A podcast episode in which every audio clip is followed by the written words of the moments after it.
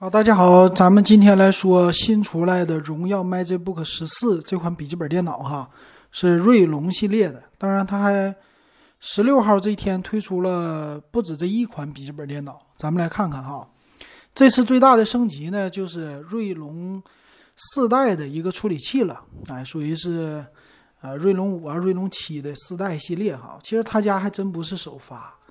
呃，之前的联想啊、惠普啊都已经出来了，我同事都已经买了。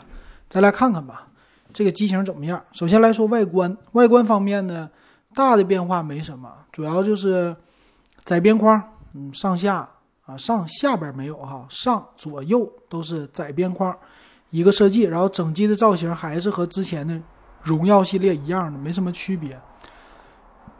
这次的厚度啊是十五点九毫米。不算薄的，重量一点三八公斤，也不算轻哈，属于一个呃正常的轻薄本的一个正常水平啊，也不算超薄本吧。那这个机型呢，这回有两个颜色，一个星空灰，一个冰河银。那这个锐龙处理器呢，锐龙四代哈，其实这个处理器吧，他说多核性能比上一代提升百分之五十一啊，但怎么来说，它还是制程还是那个制程吧。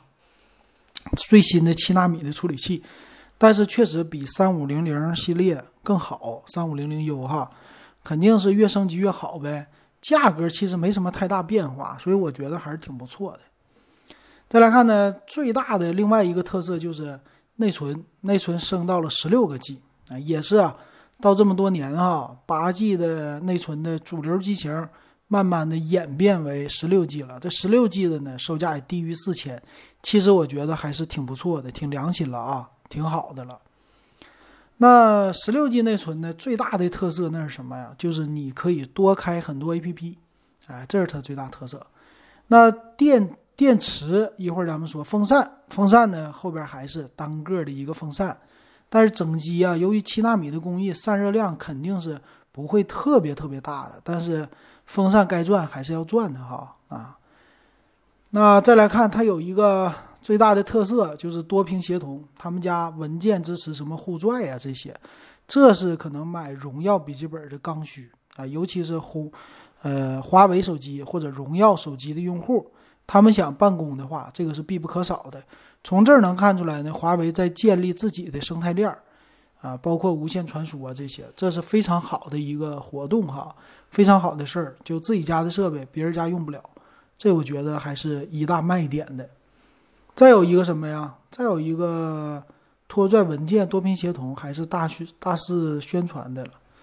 那这个机型呢，它还有一个特色，就是在机身的两边屏幕的四圈哈，它都用了蓝色，这是荣耀蓝，可以这么说。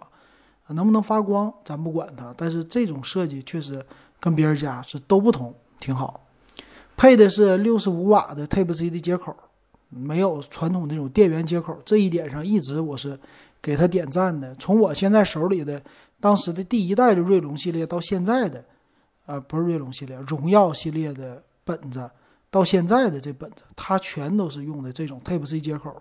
这个是非常方便的哈，尤其是一个充电器带出去，又可以给手机充，又可以给电脑充。其实你的 iPad Pro 也可以充，就这一点上来说，这确实便携性大大的，非常好。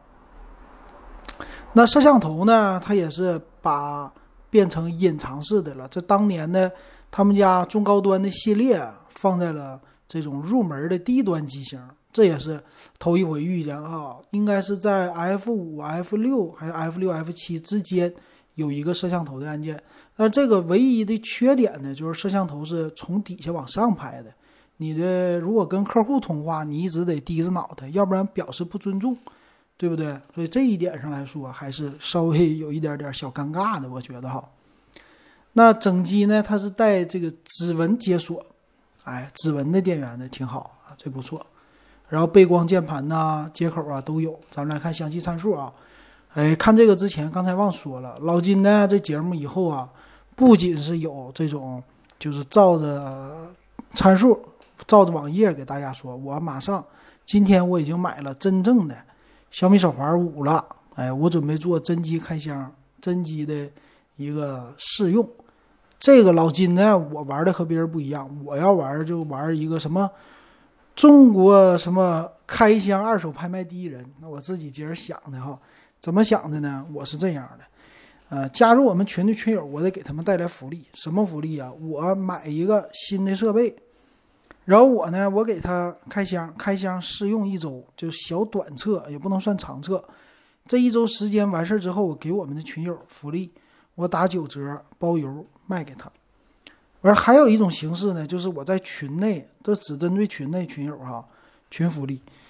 还有一种形式呢，我准备在群内玩一个荷兰拍，就是一元起拍。比如说我规定晚上八点到九点这一个小时时间之内，我规定一个上限还是九折，对吧？我就把这个定死了，不会高于九折的。我还定九折，然后一块钱起拍，这一块钱如果说你们都忍住，谁也别别那啥，大家都忍住，那就一块钱你拿走，我就白送你了，等于一块钱包邮，对吧？玩这种的模式哈，这为了啥呢？主要就是为了返利给群友啊，这也是多年的支持吧。然后第一期的这个小米手环，我看看，别接我戴完了以后爱不释手，我就舍不得拍了，我看一看哈，要是。看我能不能忍住，忍住的话，就是我不保留，我给他拍出去。我第一个我想的谁呀？第一个就想我们的 QQ 群的群友。Q 群呢，从我这节目开始，啊，两年前吧，Q 群有开始到现在还有将近两百个人在支持，还在 Q 群里。我这一批人必须得返利哈，所以这个第一个优惠先给他们。啊，咱 QQ 群呢现在是都跟独立的了，都六块钱入群啊。Q 群是。五五二幺二五七四六啊！如果你们选愿意进，现在也可以。好，那咱们回过头来说这个详细参数哈。详细参数呢，它是五十六瓦时的一个电源啊。这个电池的话一般吧，一般，但是确实省电哈。这次升级还是挺不错的，比如说处理器，这 CPU 锐龙五的四五零零 U 和锐龙七的四七零零 U 两个啊。这个锐龙五的这不用说了，四核八线程，那个是。八核十二还八核八线程，这个我具体没那啥啊。哎，说错了，锐龙五四五零零 U 是六核，线程数他没说，我这个不敢说了，不敢说了哈。但是啊，这六核是肯定的了，所以这 CPU 处理的升级还是挺好的。屏幕呢，十四英寸 IPS 的，一九二零一零八零的这屏幕，二百五十尼特哈，屏占比百分之八十四啊，这算是高的了。但是内存和存储 OK，十六 G DDR4 的内存和五百一十二 G 的存储，你别管它是 M 点二接口还是普通的啊 SSD 那些接口，反正五百一十二 G 确实已经是挺够用的了。双频的 WiFi 蓝牙五点零的技术啊都很好，隐藏式七二零 P 的摄像头，呃，说默认还带了一个 Microsoft Edge 的显示浏览器哈，啊，两个扬声器，两个麦克风。六十五瓦充电，啊，带指纹解锁，这这都挺不错的。呃，接口方面呢是左边一个 USB 三点二的接口，右边一个 USB 二点零的，还有一个 Type C 的接口。接口方面一直都是这样，没有扩展，但是也没有减少哈。售价，售价呢两种机型，现在不多，一种呢是锐龙五的十六 G 五幺二的，这个是售价三千七百九十九。另外一款呢，锐龙七十六 G 五幺二的，它的售价呢是四千啊四四九九减二百四千两百九十九，嗯，这个售价也不算贵哈。那它这个呢，锐龙七的应该是八核，我记得是八核八线程，不会增加线程，差了两个核，多核性能提高了，这是它最大的一个特色。